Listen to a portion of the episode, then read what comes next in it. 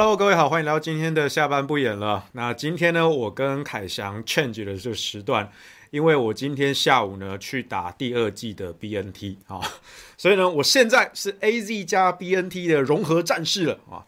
那我有学长，他是混 AZ 跟莫德纳了，然后据他说，他这个副作用非常的强，痛不欲生哦。所以他现在在幸灾乐祸。今天下午他一直在吐槽我说，我就看你 AZ 打混 BNT 哦，我就看你痛不欲生这样子哈。所以呢，这个接下来我们还是有几场的辩论哈。呃，我看了一下，在下周一下周一的晚上，那我会跟蔡中岳再次的对上哈，不是中选会官办的，是公事有话好说他们自己办的辩论。那公司有话好说的辩论呢，比官办的还要更精彩，因为呃，根据二零一八年的惯例呢，我们是三分钟一轮的交替，哈，那才是真正是有攻有防嘛，哈。那我希望说这个副作用不要太大了，哈，因为就据说混打副作用会比较强了，啊。那不知道，我不知道到星期一的时候我副作用还在不在，哈。我上次打第一季打 AZ 的时候，我是隔天哦，就是睡觉睡一觉睡起来之后。隔天有肌肉跟关节的酸痛疼痛，好，还好没有说像有一些朋友打 AZ 哈，像是被火车撞到一样，我倒是没有到那么痛啦，但是确实是全身的关节会不太舒服，然后肌肉有点酸痛，然后呃脑袋有一点就是有点胀胀的浑浑噩噩的这样子哈，所以稍微会还是会影响一点点思考的效率，好，所以如果说接下来我现在混了第二季的 BNT。那预估是可能睡觉，可能是明天。那今天是周周四嘛，哈，周五的时候可能我副作用会比较强。那我明天，诶，我明天要干嘛？我明天要接受赵少康的专访，所以我在想说，我明天会不会起来，然后赵先生访问我的时候，我就说，我觉得我要被封存了。对，有可能我不知道，希望副作用不要太大啊。那就算有副作用，希望说，然后六日，然后你知道我星期六的时候，我要参加长风基金会，就是江宜桦院长哈的一个基金会，他们办的一个叫突破论坛。那我们会谈公投的制度，那公投是不是要绑大选？好，在周六的这个长风基金会的突破论坛上，我要谈的其实是公投绑大选这个案子。那我是讲者之一。那周日的早上，我要去马英九基金会办的奔腾讲堂，那我们要讲核四这个问题，哈，所以你看，我这个周末，哈，周六跟周日呢，呃，一个是江院长，一个是马总统，呵 呵都两场很重要的这个公投的这个演讲，哈，那希望副作用不要太大。那紧接着星期一的晚上，那我们在公视的有话好说，我要跟蔡中岳再一次的交手啊。如果说我这个副作用呢，哈，像我学长那个样子哈，AZ 加莫德纳哈，连痛了好几天，那这是蔡中岳人生中唯一一次机会打倒黄世修啊，因为黄世修可能被疫苗的这个副作用呢，哈，搞到哈大脑都没办法思考啊，这是你们唯一的一次机会。打倒黄世修，就看这次了。好，我会输吗？我不知道。来吧，这是你们人生中千百年来唯一的机会了。OK，好，那刚才那个开场前啊，我有看到网友在聊天室哦，问说那个诉状交了没？就是我要告徐永辉渎职嘛。好，我去交了。好，我在这个昨天辩论的时候，我一开场我就说嘛，我去北检交了告发状了。好，那告发徐永辉渎职跟伪造文书，好，两个我都告。那中间呢，我们花了几天的时间整理出，呃，徐永辉在辩论会上的反方的逐字稿，然后我们也补了一些新事证，包括他过去所签署的程序书、试运转测试的报告、安检的结果摘要报告等等的，我们就附上了哈。所以大家如果去看周三辩论会的回放，好，你可以看出我拿的是一叠。好，一整叠哈，不只是那那个告发状而已，后面还有附很多的，包括他签过的程序书、试运转测试的报告，还有安检的摘要报告，好，我全部都附上去给检察官。好，到底徐永辉说的是真的还是假的？如果现在的徐永辉说的是真的，那合适是不安全的，那就是渎职。你当初签的这些试运转测试的报告、程序书、安检结果都是假的，那就是伪造文书加渎职。但如果徐永辉只是为了当官，当民进党的官，在辩论会上胡说八道，公然的撒谎，那说谎不犯罪啊，啊，说谎不犯罪啊。所以呢，好消息是徐永辉不用被抓去关十年，但是呢，他的人格可能有点问题。但他的人格有没有问题，这不是我们关心的，民众要的是一个真相。徐永辉如果是说谎，那核市场其实是安全的。那我们花了三千亿盖了一座核市场，为什么要把它废掉呢？所以呢，无论你对核四是支持或反对，你都应该要盖同意，因为只有盖同意，让公投通过之后，我们才能够把这一座电厂打开来，让我看看啊，看看嘛。而且召集国内外的专家重新安检、重新测试。你们说有那么多重大的疏失弊案，对不对？好，一下子讲反应炉，一下讲为主体，一下讲什么电力设备，一下讲消防。我们让国内外的专家全部都来看这个电厂啊，也不是你自己经济部或是原能会说了算，因为现在的经济部跟原能会已经不能相信了。我们找国外的专家，找国际原子能组织，找世界核能运转协会，找美国核管会，都可以通通来看，到底有没有疏失。到底这座电厂是不是你徐永辉说的烂到无药可救，改都改不了？那如果真的是这样，哇，那是三千亿规模的国家弊案啊！大家当年听过那个拉法叶舰的弊案，对不对？拉法叶舰才多少钱？二十八亿美金，不到八百亿新台币。好，拉法叶舰的弊案不到八百亿新台币，合适是三千亿的规模啊！如果它真的有问题，而且没有办法改善，你花了三千亿盖了一座不能用的电厂，哇，这个弊案可大了。这个不只是徐永辉啊，所有台电、原能会、经济部一干官员全部都要抓到土城去啊！每一个都是渎职，每一个都是贪赃枉法。所以我在告发状里面啊，其实我也写了，不只是渎职跟伪造文书，我甚至还说。徐永辉身为试运转测试的负责人，竟然草率通过设备验收跟系统验证，这是不是有收受贿赂或不法利益者的嫌疑？所以这个检察官通通去调查，而且如果真的是弊案，哇，这一抓应该是一连串的粽子了啊！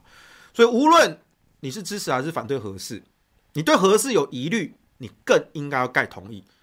否则的话，核四公投如果不通过，拜托，民进党执政都五年多的完全执政了，他们说这些工程弊案，他们有去查吗？没有啊。如果公投不通过，哇，那这一些犯罪证据就灰飞烟灭啦，永不见天日啊！犯罪者逍遥法外啊！你中间收了多少回扣，收了多少贿赂，草率的验收通过三千亿等级的弊案，没有人要负责。没有人要负责，为什么？因为公投不通过啊，合适就继续封在那里啊。然后过了几年，莫名其妙台电筹到钱，然后就报废啦，这些证据就永远的销声匿迹、灰飞烟灭啦。这是你能接受的吗？这是你能接受的吗？花了三千亿搞了一个不能用的电厂，然后没有人负责，所有证据被消灭掉，你能接受这件事情吗？所以我说啊。核四已经不只是一座电厂了啊！核四从一开始我就说，它是一个蓝绿恩怨情仇三十年的政治图腾啊！它跟其他三座核电厂不一样啊！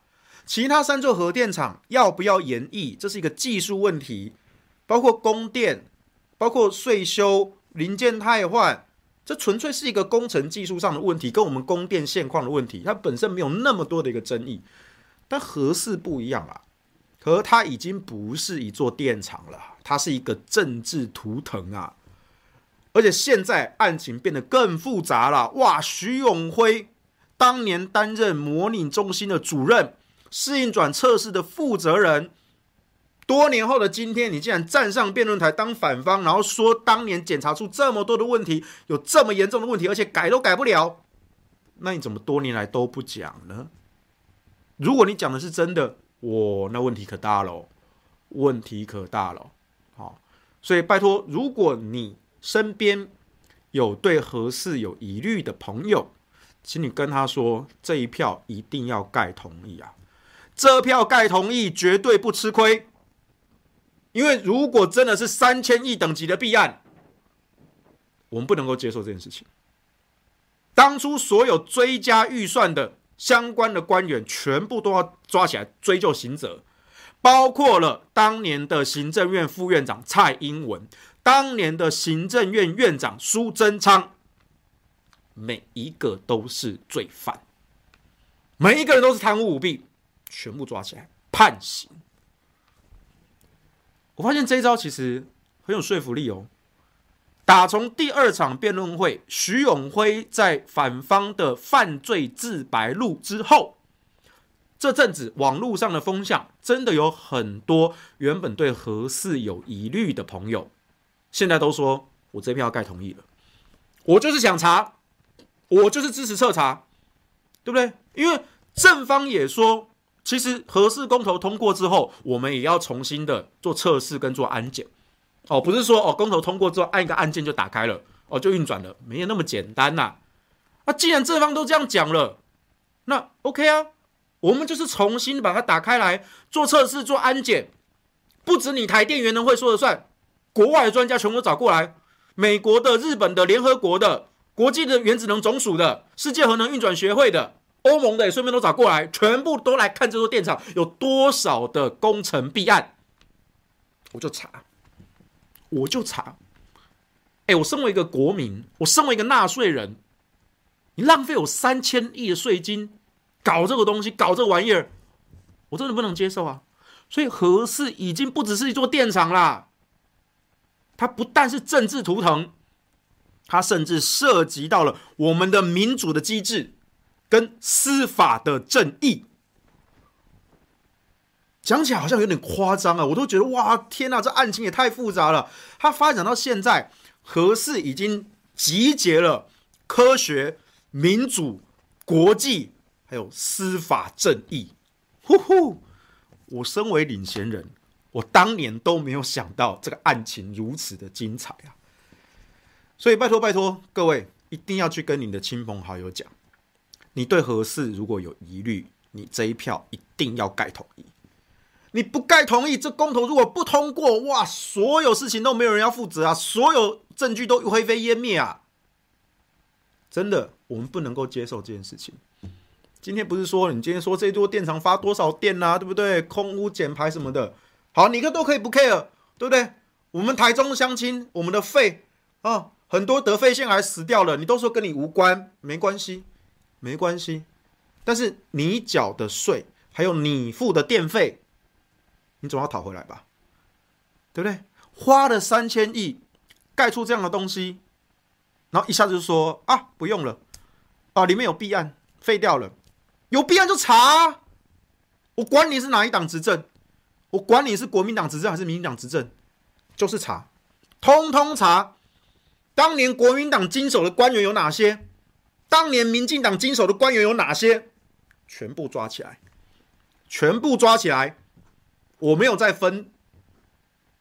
今天核四公投就是一个民间团体，无党无派的，我们领衔这个公投，我没有再跟你分哪一党执政，哪一党在野，所有经手人全部都查，甚至高到总统，我们都查。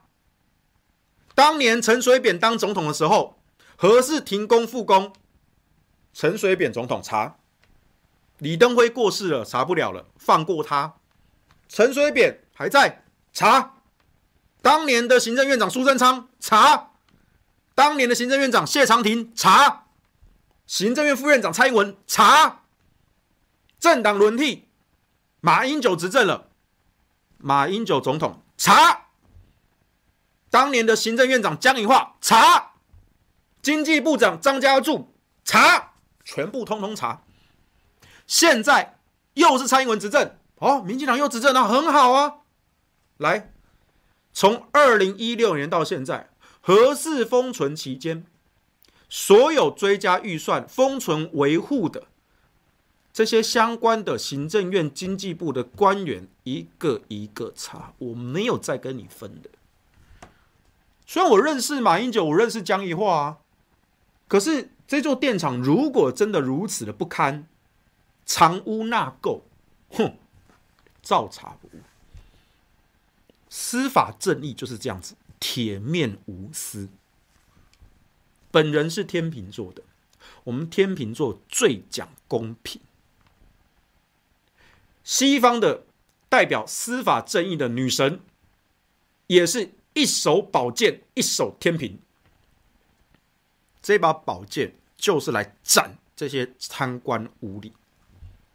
所以拜托拜托各位，告诉大家，你对核市场有疑虑，这一票一定要盖同意。如果公投不通过这些东西，你别想查了啦。民进党到底在掩盖什么啦？你可以说是蓝绿共业啊，对，就是蓝绿共业。所以呢，我要把它扒开，我就是来揭疮疤的。这个公投就是来揭蓝绿共业的疮疤，里面有多少腐败的伤口，有多少的蛆虫在那边蠕动，一个一个抓起来，一个一个追究，一个一个判刑，多爽！这就是我们小小的公民要的最基本的司法正义，你说对不对？你说对不对？对不对？结果我告诉你很有趣哦。现在从第二场辩论会徐永辉的犯罪自白之后，网络风向现在已经起来了。原本有疑虑的，现在都要投同意了，同意彻查。最有趣的是反核人士方简，方简大家认得吧？最极端反核的人士啊！我告诉你，他前两天他发了一个脸书贴文，他说现在他考虑核四公投要盖同意了，因为他支持彻查弊案。因为方简是相信核四是有问题的，是有弊案的，所以方简说：“哼，我现在要盖同意，我要彻查弊案。我觉得第一个被抓起来关的就是王柏辉。好啊，可以啊，方，你看连方检都同意了，所以事情的真相到底是什么？当然要盖同意才能查清楚啊！连最极端的反核人士方检都已经说要投同意票了，因为他相信里面有弊案。”但是呢，我们必须要同意让公投通过，我们才能把这个电厂打开查弊案。你其他反核人士还有什么话说？最极端的反核人士方简都这样认为了，你其他的反核团体怎么说？然后最近他们这几天他们急了哦，他们现在跳出来说。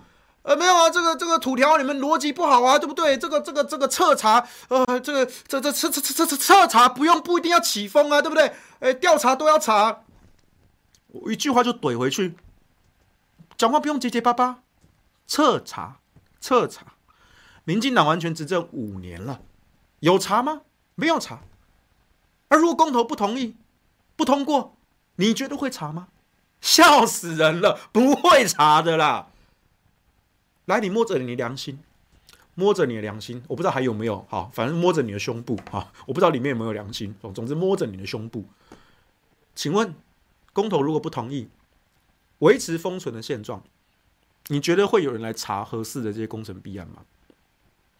他们都不敢讲啊，连现在反核团体都不敢讲啊，你不是很有趣吗？很好笑吗？所以他们真的怕了。他们原本想要打徐永辉这张牌，找一个核能发电处处长来打黄世修。黄世修不是学核工的啊，对不对？哈，过去黄世修哈凌虐这些反核团体，这反核团体都不读书，也不是核工专业的啊。黄世修也不是啊，黄世修读数学物理的啊。我们是科学人，但我不是工程师啊，我也不是学核工的啊。什么核子工程，什么反应器原理哈，我可没修过啊！哦但是我背后有票学者专家。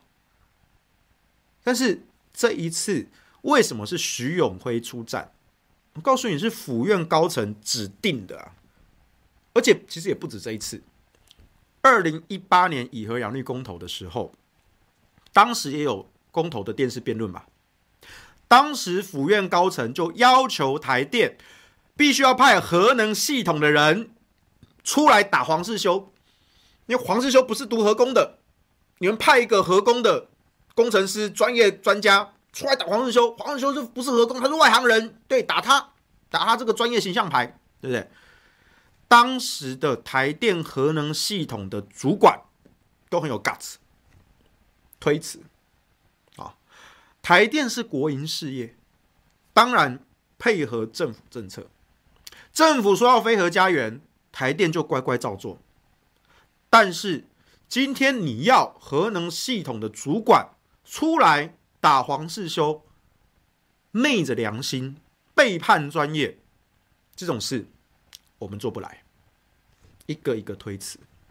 啊那当然，这些推辞掉这些核能部门的主管呢，有的被流放边疆，哈，有的被冷冻，哈，这个都没有办法。但是他们在最后一刻都守着自己的良心，还有职业道德。三年后的今天，哇，核四又要公投了，又要辩论了，黄世修又出来了，而且这是黄世修竟然一个人打五场，气焰嚣张跋扈。所以府院那边。强力的要求，台电，你一定要派一个核工系统人出来。核能发电处处长徐永辉出来，你当年就是核试试运转测试的主任，打黄世修，快出来，一定要派你。所以徐永辉为什么会出来？好，我们也知道，并不是台电主动请缨啊，是府院指定的。可是我也必须说，我一点都不同情徐永辉。因为你有的选择，我喜欢看人做选择。三年前，为什么那一些核能部门的主管不愿意出来？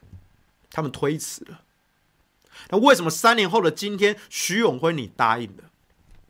这是你的选择，这是你的自由意志所做出的选择。你自己选择了背叛你过去三十年的人生，你选择了背叛。所有核能系统的同仁，就是你在辩论会上口中所说的核一二三厂的弟兄们，你背叛了他们，还包括了当年你在核四厂做试运转测试时，那些核四厂的弟兄们，你背叛了他们。这不只是你的人生，所有人的人生都被你背叛了，就为了你要升官发财。徐永辉这个人，我也去私下打听过了。他从多年以前就是一个力争上游的人，长官有命令，使命必达，连夜加班赶工，不眠不休。哦，这个人真的是工作狂，所以他也是台电史上最年轻的一级主管。他真的很优秀，很认真，使命必达。但是这样的人，在政党轮替之后，原本长官要你往东，现在哎，长官换了要你往西，哎，他马上就转过来往西了。原本是白的啊，现在就说成黑的了。使命必达。说真的啦，在职场上，这种人，你不用他说得过去吗？这么好用的一个部署啊，哇，说什么你都听啊，哦。我说八十分，你给我做到一百分，做到一百二十分，哇，太忠心了啊！所以说，徐永辉现在跳出来说核四不安全，我告诉你啊，公投如果通过，或者是政党轮替，诶，如果现在政府是要续建核四，徐永辉一定又会跳出来说啊，其实合适是安全的啦，啊，我当年讲那些问题哦，啊，这个。这个技术问题我们都是可以改善的啊！我们也跟奇异的原厂呢有非常良好的沟通跟联络。那相关的专业团队呢，那奇异也发表了声明了啊，都可以在很短的时间内重新的组成。奇异公司也随时的会支援我们台电公司来重启这个核能市场啊。那些技术的问题啦、设备啦、零件啦、系统啊相关的再验证，我们绝对是如期如职如预算的完工。我告诉你，这个缩体我都帮你徐永辉处理好了。徐永辉历经这一战啊，被黄世修痛电过之后，核能系统的副总啊，这个位置应该离他不远了啊。尤其你看，连蔡总统都亲自发文力挺他了，所以现在的核能副总简福天啊，也差不多该退休了啊。简副总退休之后呢，哎，下一个徐永辉应该就可以上来接了。啊，那如果我们的公投通过，好，或者是政党轮替了啊，如果要续建合适啊，啊，我相信未来的徐永辉副总经理啊，应该就会说合适啊，这些问题都是可以解决的。我们觉得是使命必达的，让合适重启啊。那这个两到三年的时间啊，那当我们再加一点缓冲啊，可能四到五年的时间啊，使命必达啊，绝对重启。我都帮你想好了，徐永辉，我都帮你想好了。但前提是，前提是啊，你真的没有独子吧？哈，如果你是独子。啊，核四真的不安全啊？那也没关系，反正我说了，黄世修这个人，我的工作跟核四没有关系。核四公投如果通过，核四就算商转了，我告诉你，我一毛钱都不会多赚，我完全没有利益冲突啊。核四公投如果不通过，那也不关我的事啊。我的责任在十二月十八日就责任已了啊。对不对？我就想说，我要回家睡大觉了，我要放假了。对啊，我的责任已了啊，奋斗了多年啊，扛起这个本来不属于我的责任，我觉得我做的够多了吧？啊，我为国家社会做的够多了吧？啊，我不想讲什么高大上的理由，我也不是想要为国家社会做事。虽然我在结果上我好像是为帮国家社会做事，但没有啊，我没有想这样，我只是想自己安安稳稳的睡个好觉而已。但是我发现了有一群白痴在搞乱了国家的政策，让我还有我的家人还有我的朋友没有办法安心的过生活，所以没有办法，我只好出手了，我只好出手了。多年来跟国家机器斗智斗勇斗法，但是我自己扛起来的，但这其实并不是我的义务啊。所以十二月十八日，无论。合适公投有没有通过，或是就算公投通过之后，合适这座电厂它转还是不转？坦白说，都跟我没有关系啊，都跟我没有关系哦。但我们要的是一个真相，我们要的是一个正义 （justice）。这是你欠我们的答案，这是蓝绿的共业，对。但我们不管这些，无党无派。身为一个一般的公民，我们就是要一个答案。所以啊，十月十八日的公投为什么这么重要啊？那我觉得他们现在也算是打错牌了。他们本来以为啊，派徐永辉哇，核能处处长啊，对不对？核能专业工程师对一个不是读核工的外行人黄土条哦，本来以为可以屌打，就没有想到剧情发展成这样子啊。很多人原本对核四有疑虑的，看你徐永辉的犯罪自白之后，我就是要该同意，打开来看看。所以这张牌啊，完全被我逆转了啊！你们当初失算了吧，对吧？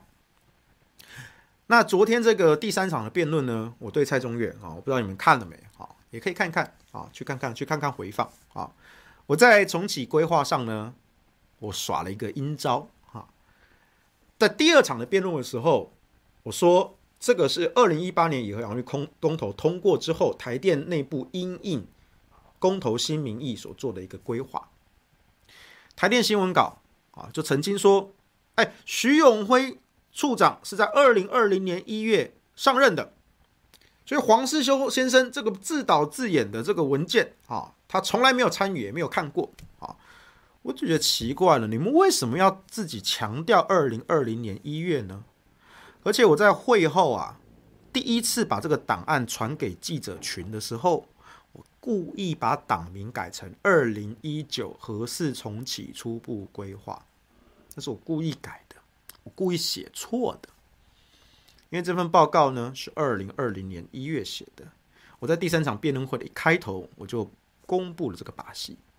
事实上，从第二场辩论会之后，中间有一个有一天啊是记者联访，我当时也预告了。我说，各位记者朋友啊，其实我在第二场的时候呢，我在口头上故意讲错一个小瑕疵，那台电呢如愿上钩了啊。那现在是什么小瑕疵呢？我要先卖个关子，我在第三场的辩论会我就会来说明啊。所以呢，昨天第三场辩论会我就说了，这一份报告我已经告诉你们了，我知道从封存后每一年都有重启规划。你们的手上版本太多了，自己都搞混了。那你没事去强调说啊，徐永辉处长是二零二零年一月上任啊，这一份报告就是二零二零年一月的版本。但有记者朋友也发现我的把戏啊！我当时不但改党名啊，我还用一台没有连线的电脑，我把那个文件的时间改成二零一九年七月，两个日子，一个是十二日，一个是十四日。七月十二日是我当时预言五杀的日子，七月十四日是当时国民党党内总统初选的民调公布的日子，这两个日子都很有纪念的意义。我特地把它改成这两个日子，然后传给记者群，让大家以为是二零一九年的文件。包括小牛也被我骗了，凯翔也被我骗了。但是呢，还是有一些记者朋友啊，他看得真的很细。有几个记者朋友是私下跑来问我：“师兄，那一份文件？”应该是二零二零年一月的才对吧？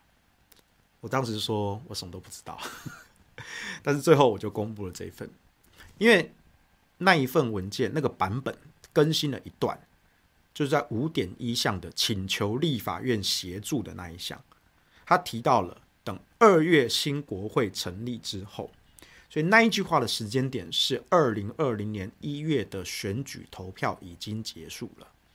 等着二月新国会的成立，而这就是我故意去调台电上钩，你们台电的新闻稿自爆了，你们好死不死干嘛自己把徐永辉处长是在二零二零年一月上任这件事情讲出来呢？我就是要你们这一句话，因为这份报告就是二零二零年一月写的，我从头到尾都没有说是徐永辉亲自写的哦。我从来都没有说过哦，我说的一直都是徐永辉处长，你一定知道，而且你手上有更完整的版本，还有更新的版本。那你没有注意到，在第二场辩论会的时候，我后来公布了这份报告，下一段徐永辉的发言，他一个字都不敢回这份报告。如果这份报告是我捏造的。以徐永辉的性格，他那时候讲话这么激动，他马上就可以回啊。黄先生刚才拿了这份报告，我凭空捏造的，我没有参与，也没有看过，我不知道是什么东西。黄先生，你这样有公信力吗？拿一个不知道哪里来的报告，就说是我看过的，我参与的，我规划的。徐永辉有这样讲吗？没有啊。你看徐永辉在反方的第二轮发言的时候，他一直去挑那些小细节。但是他对于我公布这么重要这份报告，他一个字都不碰，为什么？因为他着急了，他焦虑了。黄士修为什么会知道这么多？他怎么会有这份报告？徐永辉毕竟是一个工程师，当然他很有政治上的一个野心，可是他毕竟本质上还是一个工程师，所以他也知道，如果我现在乱讲话，我回。万一回错了怎么办？所以他最当下最好的方法就是一个字都不要回，一直在那边跳说：“我不管啦，就算这个你说 G 能够设备重启了或者什么的，但是呢，我不管啦。”他一直强调我不管啦，我大概强调了三四次吧，也很好笑哎。一个核能专业的工程师，他一上来就说：“我是专业的核能工程师，我不懂什么叫政治语言。”但你从头到尾都在讲政治语言啊！一个核能专业的工程师，到最后被逼急了，只能说我不管啦。就算你这个说什么能够重启，或是技术没问题、设备有问题，我不管啦。一个工程师崩溃到只能跳针，我不管啦。那你就不要管啊！我没有说要你管，下来啊！我换一个真正能管的人上去嘛。台电人才济济啊。我真的缺你一个核能处处长吗？对，徐永辉，你很优秀，你能力很强，做事又认真，长官命令使命必达。但是对不起，你的人格破产了。这种人，如果我是高层，我不会用。就一个人的品格跟诚信是最重要的。我不需要你有九十九分的实力，八十分我也能接受。但我要的是这个人可以信任。一个八十分的人，一个八十分的工程师团队，一群人我不相信没有办法替代徐永辉一个人，所以徐永辉这种人我不会用。对，他很好用，但是我也不知道他什么时候会在背后捅我一刀。那你既然你捅了所有台电弟兄们一刀，那这一刀我就要帮他们讨回来。这个叫江湖道义。所以从第二场辩论会之后，哎，很多人就要问我，哎，到底师兄你去告发了没啊？反核的车也说，啊，黄世修是心虚啊，在辩论会上虚晃一招，那其实心虚不敢告。我说你们别急嘛。果然，昨天辩论会第三场辩论会，我开头就说啊，你们过去几天不是很唱秋？我告诉你啦。会叫的狗不咬人呐、啊，但是狼群狩猎咬咽喉啊。黄世修认真用法律捅人的时候，我没有在跟你作秀啰嗦的啊，还什么按铃申告，有一些还按到爱心铃呢、啊，这都作秀，这都花招。黄世修要告，直接走进去地状，请帮我盖收发章。告发状、事证、所有报告物证附上去，一叠，啪，放在桌上，请帮我盖收发章，迅速解决，过程不到三分钟。交完之后，我就坐车离开了。黄世修用法律捅人的时候，没有再跟你啰嗦的。那我去告了之后，哎，其实有一些老师也很惊讶，师兄你真的去告了？我说当然了。男子汉大丈夫，言出必行。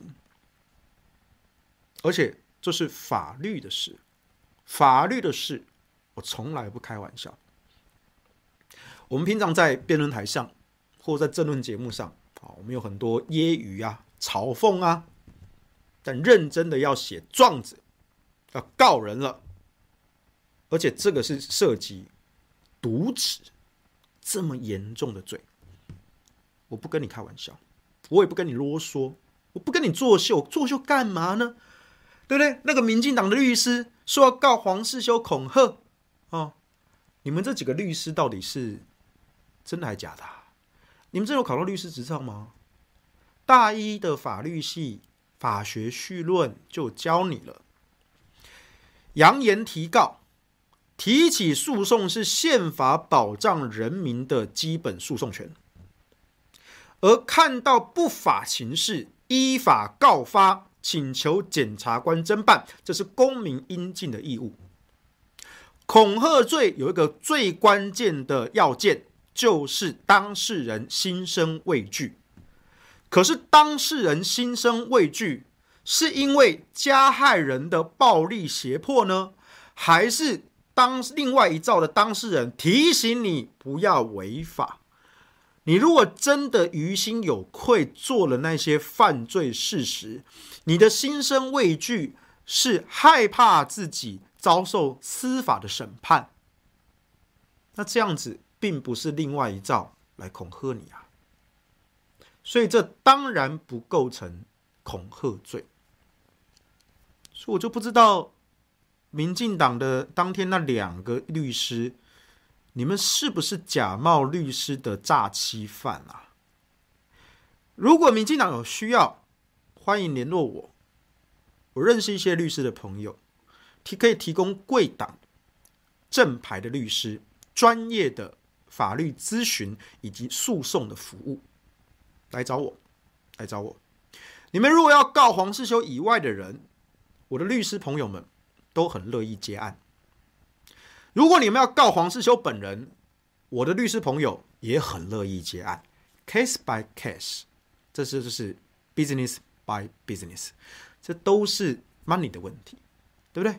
你们要告黄世修，你也可以找我律师朋友，我相信他们很乐意帮你写诉状，对，要告就来，对不对？我的律师朋友们都是算得非常的清楚的，没有问题的，在商言商，在法言法。所以啦，民进党啊，你们那两个，我不知道是不是正牌的，应该是冒牌的吧？怎么连这种大一法学绪论都有教的法律常识都不知道呢？他是不是讹诈民进党的钱财啊？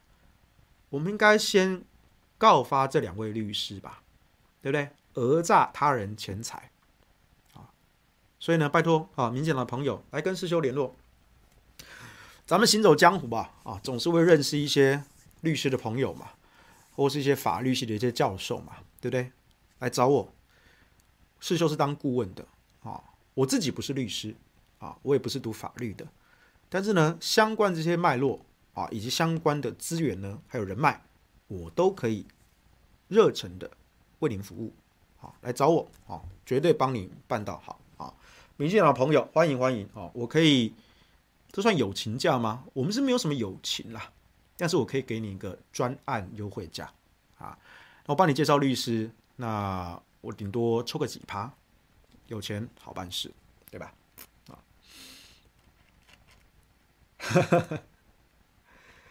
对啊，大家都看得很爽，对不对？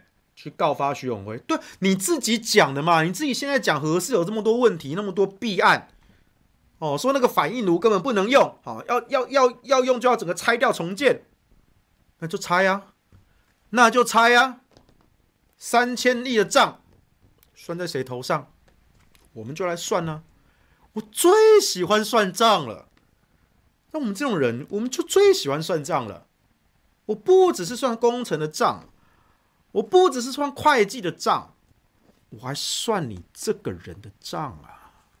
最喜欢算账了。啊，世修科技人以科技出发，修理只念法律的野心、政治腐败、狗官，真爽。对啊，我是科学人啊啊！但这个年头啊，我觉得啊，我们这种原本读科学的啊。也应该要懂一点的法律啊，也都要懂一点经济。其实我也算是不务正业啦啊！我当年读的，我当年做是做学术研究，我做 quantum gravity，做量子重力，完全跟现实脱节的那一种啊。那后来呢，因为因缘际会呢，踏入这些公共的领域啊，但是我最常最常用的一些知识，其实来自于经济跟法律啊。当然。我跟真正的律师或是法律系毕业的一些朋友，我们当然是有所差距的啊，我没有那么厉害。但是我呢，我就是边看边做边学，叫良师益友啊。我认识很多法律系的老师、法律系的朋友啊，有担任教授的，有担任律师的，有担任法务的。好，我不懂的，我不会的，问，看判决书。学，就这样子啊。人生本来就这样子嘛，活到老学到老嘛，对不对？而且我们是从实战中学习啊。你今天如果跟我说哦，要打什么产权诉讼啊、房地产啊、土地纠纷啊，哦，那我真的不行，我没碰过，我完全不知道。但如果你要问，比如说妨害名誉，哦，被告了，哦，被告好多次啊。那目前我跟古美门一样啊。我目前在法庭上的记录，我可是全胜，没有败绩哦。之前有一个詹顺贵的部署当了法官，判我有罪，那是公报私仇。我上诉，我上诉的时候还引用这位法官叫吴明昌，他当年判另外一个公然侮辱案案判无罪那个案例，我直接引用他的判决到二审上诉。二审合议庭逆转无罪，所以对不起啊，我现在就是跟古美门一样，我的司法的记录仍然是全胜无败，欢迎来挑战。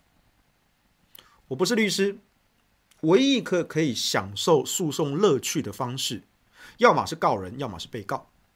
那我这个人呢，生性又爱好和平，所以呢，非不得已。我是不会去告人的，那就是有被告了。我不断的在测试人性与法治的边界，为我守护的言论自由这件事情，我不断的在 hack 这个国家的司法的系统，我就要尝试那个言论自由的边界在哪里，以及我们的司法保障的自由的边界在哪里。我跟你玩真的，以前伯恩夜夜秀的伯恩。他曾经故意的辱骂他的员员工，他说他要去挑战视线，他叫他的员工，哎，我现在骂你，好，你现在来告我公然侮辱，就上到法院啊。那法院就认为说，啊，对了，我知道你们可能想要试验这个言论自由的边界啊，可是呢，我们还是得依法判嘛。那你公然侮辱有一个很重要的要件，就是要有这个恶意啊。啊，你们就只是为了实验这件事情，所以我没有办法判断你是基于恶意来做辱骂的这个行为，所以最后那个案子还是不起诉哦，甚至是无罪哦。我忘记好像是在检察官阶段就不起诉了，可能还没有上到法院，可能是直接就是不起诉了。但我我跟你玩真的，我就是在跟民进党这些侧翼不断的斗法，我引诱他们来告我，然后我在法庭上。一次一次的又击败他们，不只是之前那个公然侮辱罪，还包括了反核人士杨木火，还有詹顺贵律师。他们之前因为我核四公投理由书里面提到一段关于核四移控系统备品的问题，经济部竟然采用了民进党顾问杨木火散布多年的谣言，在政党轮替之后，原本。经济部驳斥杨木火造谣的说法，在政党轮替之后，竟然直接的采用。我在核四公投理由书就写了这一段。杨木火就不服气啊，他就找了詹顺贵律师啊，先去跟北检提诉讼，就北检看一看，呃，黄世修这个理由书有凭有据啊，不起诉。他们申请再议，高等检察署驳回再议，所以他们只好提自诉。一审败诉，法官那时候还手把手，就是说詹大律师啊，你这个诉状到底写的是哪一句话？认为黄先生妨害名誉啊？这你是学法的，黄先生不是学法的，你这个诉状我是真的看不懂啊。所以那个法官好有耐心啊，这是一字一句的手把手的教詹顺贵怎么写诉状啊，我看到我快憋笑到内伤了。那轮到我发言的时候，我还直接的教詹大律师关于妨害名誉的构成要件跟实务上的判决要怎么去判断。法官看了都在偷笑啊！詹大律师啊，黄先生不是学法的，你是学法的，所以一审他们败诉，哎，他们又不服，又上诉，二审一样败诉，他们发现。告黄世修，北检、高检一审、二审，总共输了四次，四连败。后来他们去找中选会麻烦，他去告中选会，怎么可以用黄世修这个理由书怎么通过呢？对不对？告中选会啊，中选会的法人代表是李进勇主委，据说那个诉讼，行政诉讼好像也他们也败诉，所以光是黄世秀这个案子啊，他们就五连败啊，五连败啊。这就是我在法庭上一次又一次的击败他们，我享受这个乐趣。我一个读不是读法律的，我也不是律师，那我也深信和平，不爱告人，所以我就只能被告咯，对不对？在被告的之间享受胜负的乐趣。目前全胜五败，民进党拿我就是没有办法。那。我也不知道该怎么跟你解释，这很复杂，我不知道怎么跟你跟你解释。对，有人注意到嘛？徐永辉在第二轮是一个字都不提哦，一个字都不提哦。如果那一份文件真的是我凭空捏造，他就算呛也可以呛个一两句，对不对？黄先生拿了什么东西？我从来没看过，请黄先生不要这样子捏造、抹黑、造谣。但没有一个字都没提。但是，而且你看他的当时的神情，他是越讲越激动，他的激动就代表他的焦虑，他的焦虑就代表他的害怕。他在害怕什么呢？他在害怕的是黄世修掌握了很多他不知道的东西。他没有想到黄世修竟然手上有这么多他不可以承认的东西。我们之前在讲核废料的时候，我引用了克苏鲁的呼唤。的那个恐怖小说作家 Lovecraft 的一句话：“人类最古老而强烈的情绪是恐，而最古老而强烈的恐惧就是对未知的恐惧，而在当时的辩论场上，他眼前的黄世修，就像克苏鲁的神话生物一样，你完全捉摸不透他的本体是什么。黄世修对他们来说，就是一个未知的一个存在。就是说啊，黄世修不只是一个人了，他是一个图腾，它是一个怪物，它是你永远想不到、掌握不了的怪物，所以它才可怕。黄世洲就是潜伏在黑暗中蠕动的混沌，对。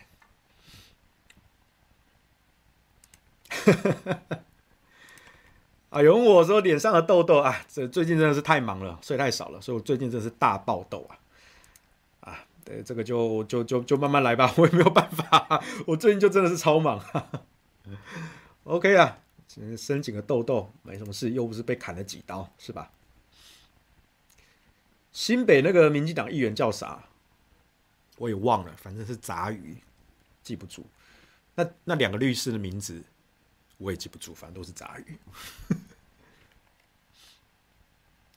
感谢啊！大家说台中之光，对啊。我虽然这几年都住台北啦，工作生活都在台北，但是我真的没有一刻忘记我在台中的家人朋友都遭受空屋之苦啊！火力废弃空屋，大让我们得肺腺癌，每一天都在屠杀我的家人。然后你整天跟我跳针、断层啊、核废啦，我们台中。中央地调所的网站就已经告诉你，中部地区有几条跨县市中贯台中市的活动断层，已经确认是活动断层。我也没有看你整天在担心什么台中港的天然气接收站、储气槽、输气管啊，你们都不担心啊。然后你一直跟我跳针核市场的断层，S 断层非活动断层，区区两公里，你不断跟我跳针。我都不知道该说什么好。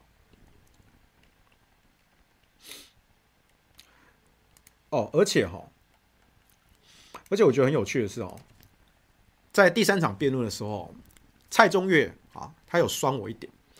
他说啊，这个核四公投的辩论会五场都是黄世修一个人打，好像这个辩论会变成黄世修的连续剧啊。啊，我就觉得说，对啊，这就是连续剧啊。大家要看的就是一场秀，一场屠杀的秀，一场斗智斗勇斗法的秀。由黄世修担任导演，担任演员，对，我就是自导自演，而且保证演的精彩，演的让大家笑开怀，好，够精彩吧？对得起各位吧？那我就觉得很好笑，就是他说啊，他们反核方五场都是不同人，所以他的观点就很多元。说，哎，不是吧？五场正方都是我，我一个人打五场，我五场的论点都不一样，都有更新，不管是论述还是梗，都有在更新，场场不同，场场精彩。你们反方五场虽然是不同的五个人，可是这五个人每一场都在跳针同样的问题。现在已经办了三场了，大家看一下回放嘛。从曾文生到徐永辉到蔡中岳，我相信后面两场的苗博雅跟邱威杰一样，一定是又跟你跳针，地质断层啦，外海断层啦，工程弊案疏失啦，核废料啦，核灾啦。你们还有什么？你们五个人讲的跟我们一模一样嘛？而且通通都来自民进党中央厨房的说帖嘛？你们连稿都不是自己写的。徐永辉那个稿根本就是高层塞给他了，你不要骗大家不知道啊。所以到底哪一边的观点比较多元啊？我一个人的观点，五场下来，每一场都给你带点新的东西，兼顾专业性跟娱乐性。一个人的观点就比你们五个人还多元。你们五个人打五场。讲的都一样，我还要陪你们跳针，你不嫌烦，我不嫌烦，观众都嫌烦啊！拜托有点敬业精神好不好？尤其后两场，一个阿苗，一个瓜吉，哎，你们都自称是网红型政治人物啊！你作为一个网红，你是不是要对得起观众啊？不断跳针这些老问题，前两场、前三场都已经回答过了。拜托，敬业一点啊！大家都是社会人了，出了社会，负点责任。敬业两个字知道不知道怎么写？敬业两个字知道怎么写？要不要我到时候教你们敬业两个字怎么写？拜托。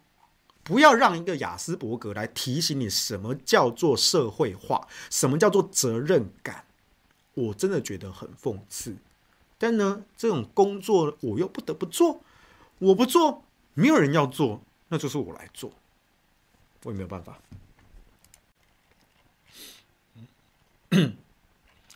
啊，大家都很期待看到我电报瓜吉跟阿苗啊，那这是这样子吼。我觉得这话有点像可批啊，事情是这样子啊，我就写那个辩论稿不难啊，啊，从第一场的曾文生，第二场的徐永辉，到第三场的蔡庄月啊，我坦白跟各位承认，我都是要上场前一个小时我才写稿，我跟大家承认，我都是上场前一个小时才写稿，不，我的脑中有有大概要讲的东西的雏形框架都有啦，但真正动笔都是上场前一个小时才动啊。那我真正花了很多时间在想的就是合照的 pose，对，这其实很困难。我我没有开玩笑，这真的很困难，因为九九力这个东西呢，五花八门。可是很多九九力的姿势是特定角度看起来才好看。那我们合照都是拍正面嘛，而且都是站立姿嘛，你不可能身体歪七扭八那些姿势。所以如何在合照这个场合，选取适当的九九力，而且要考虑到正面的角度拍起来也适合。我必须说，这花的时间跟心力啊，都超过我写辩论稿的时间。好，那再来，我针对每一场的对手，我提供客制化的服务，量身定造他们适用的梗，这部分也花了我很多时间了。我真的是花了很多心血在想梗啊！从第一场的 Cheers 到第二场的告你渎职，这我都是花了心思的。到第三场的，我埋了这个梗，到第三场才爆发。嘿，台电自己乖乖的上钩，我这样才能削到你们这些老狐狸。据说那个那个应该是中时吧，啊，他把我那一段剪出来做精华片的影片。那个影片已经突破十万点阅了，大家都看了超爽、超开心。对啊，所以我跟你保证啊，我们是一个职业人士，职业人士呢，很贴心的、很专业的提供客制化的服务，量身打造属于你的专属娱乐梗，在辩论场上，对，就像 GE 公司在二零一九年也发表了一个声明，说他们可以为核市场。客制化零件，提供台湾核市场重启支援的服务，随时 anytime。奇异发这个声明，如果奇异作为总顾问，如果他们知道核市场已经烂到没有办法救，像徐永辉讲的那样子哦，反应炉要整个拆掉重建，如果真的那么烂，GE 怎么可能不知道呢？G 怎么可能在二零一九年发那个声明？二零一九年哦，那个时候已经是民进党执政，已经蔡英文执政喽，执政都执政了三年喽。为什么 G 要发那个声明？大家想一想就知道嘛。徐永辉到底说的是真是假？大家想一想就知道嘛。所以呢，我们也要跟美国人的 GE 致敬啊！我们的台湾的核电技术来自于美国爸爸啊！我们要跟美国的技术力来致敬。我们对每一场的对手。我也会提供客制化的服务，绝对包君满意，因为我是一个 Pro 专业人士啊。土条太臭屁喽，不过土条够格，对，有本事臭屁，这叫做实力，这叫做实力。客制化服务，OK，我从来不轻敌。我从来不轻敌啊！大家不要担心，我从来不轻敌，我绝对是用最认真的态度啊，来帮大家克制对手的这些招式啊。自证己罪，徐永辉啊。对啦，其实我觉得这个东西哈，这些东西其实，我说真的，那些技术性的层面，我觉得反而不是重点。一个辩论会或说明会，不是核工原理教学啊。一般人没有义务，也没有兴趣听你讲那些很繁枝末节的东西。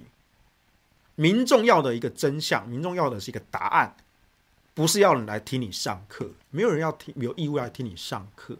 OK，必要的解释，我当然还会是还是会去做。可是我知道重点不在那上面，因为今天这些说明会、这些辩论，除了我刚刚讲的。啊，要兼顾专业性跟娱乐性之外，啊，它本来的意义，本来的意义啊，官方啊，形上意义说，我们为这些公投需要提供一些资讯，所以办了这这么多场的说明会，让全民能够在得到这些资讯啊，或许不一定完备啊，不可能完备的一天啦，啊，而且就算播了，你也不一定会看嘛，对不对？但我们尽可能提供。多一点的资讯，让大家在投票前有所依据，最后做出判断，然后做出自己的选择，这就是民主，这就是民主啊！所以，我们身为科普的一方，我们当然要去衡量说，哪一些资讯是普罗大众需要的。最关键的是什么？那至于一些比较繁枝末节的，如果你有兴趣，欢迎来找我们。可是，那不是一般人。有义务去知道的，好，所以我们还是要以普罗大众的选择当考量，啊，比如说核四到底安全不安全？说真的，这也不是黄仁修一个人说了算啊，所以我们一再强调的是，核四公投通过，我们一样要重新的测试跟安检，而且我们要找国内外的专家一起做，不是黄仁修说了算，也不是哦，这个什么前厂长王博辉说了算，哦，他都已经退休了啊，核四重启也不会有他的份。啊，他就是基于一个哦，台电核市场的老兵，他真的看不下去。你说好好的电厂遭受这样的践踏，哎，我们今天讲王厂长会不会断线啊？上次讲王王厂长啊，今天比较好啊，今天今天真真的没有断线哦。OK，好，他真的看不下去了。啊，所以核四就要重启啊，也没他的份啊，他都退休了，所以他不会多赚一毛钱啊，黄秀也不会多赚一毛钱啊。但我们真的看不下去啊！我们要的是一个答案啊！我们要的是一个答案啊！所以呢，这边也要拜托大家帮忙哈。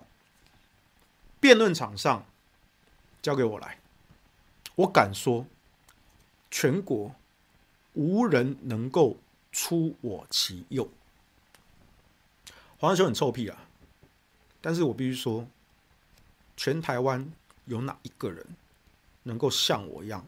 完成这种地步，你举，不管你从政治圈也好，辩论圈也好，娱乐圈也好，演艺圈也好，都好，哪一个人可以像黄士修这样子，不计荣辱，不惜任何代价，甚至把自己都当成恶，引诱对方上钩，让总统亲自出手来对付？哪一个人做得到？来找我，我们还有两场的名额，来找我，我随时可以让出来，三天前更换就可以。但是我敢说一句，全国没有人能够做到这件事情，只有这个怪物做得到。最佳辩士，不敢啦，我必须说了，因为这是公投的辩论。如果今天要打的是辩论比赛，比如说奥勒冈啊这种赛制，我不会占上风。我从来没有学过辩论，我从来没学过。